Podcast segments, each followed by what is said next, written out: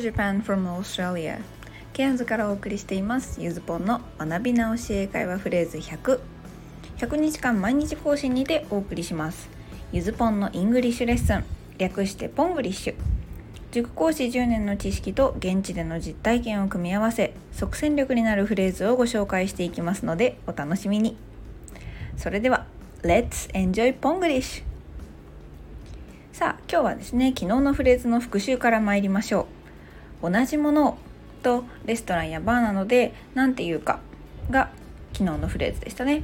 さあ可能な人はぜひ口に出して言ってみてください。I'll have the same. 覚えていましたか？ついでにおかわりしたい時のフレーズも覚えていたら完璧ですね。さあそれでは復習は終わりにして今回も絶対使えるというか私も使いまくっている Today's Phrase に入っていきましょう。今日は休みを英語で何というかこちらが今日のフレーズになります。休みを英語でと聞くと多くの人はあの単語を思い浮かべるのではないでしょうか。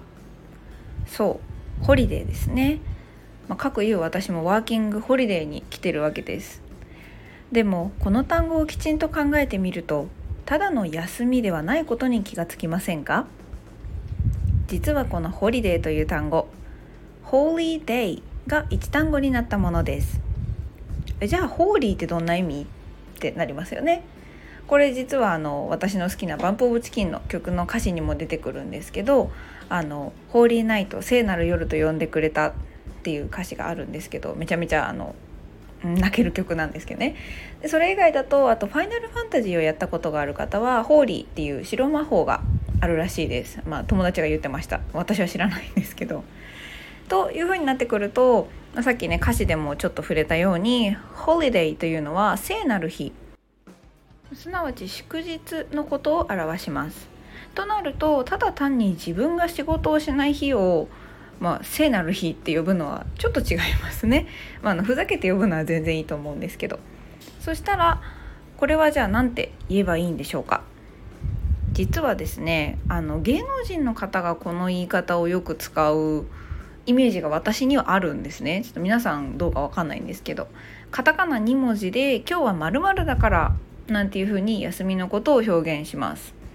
皆さん分かりましたか？正解はオフです。ということでちょっと長くなりましたが今日のフレーズはこちら。I have a day off today. I have a day off today. 今日は休み。これ明日休みなら today を tomorrow に変えるだけです。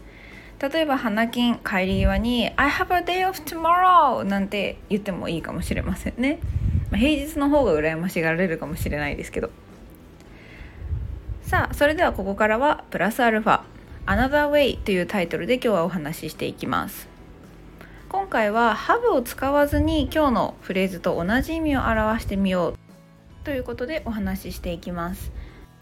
正直こっちの方が日本人には思いつきやすいんじゃないかなとも思います。今日は休みこれを表現するのにさっきのオフを使ってこんな風にも言えます。It's my day off today. It is my day off today. 今回もね同じように休みを day off という形で使っています。でこの it は、まあ、お天気とか時間日にちを使える伝える時に使う訳さない it ですね。What time is it now? の it でも it と同じ感じだと思っておいてください。そしてこの have と be 動詞って実は置き換えられる表現が数多くあるんですね。例えば中学英語だとこんな書き換え問題が出てきます。There is two Japanese restaurant in the city. と The city has two Japanese restaurant. これこの町には日本食レストランが2点あるということで、まあ、同じ意味同じ表現として出てきます。このハブのね持ってるっていう意味は日本語のこう物理的に持ってるよりも様々な主語を取ることができるんですね、まあ、所有してるっていうことは存在してるってことなんだなって捉えておくといいかもしれません。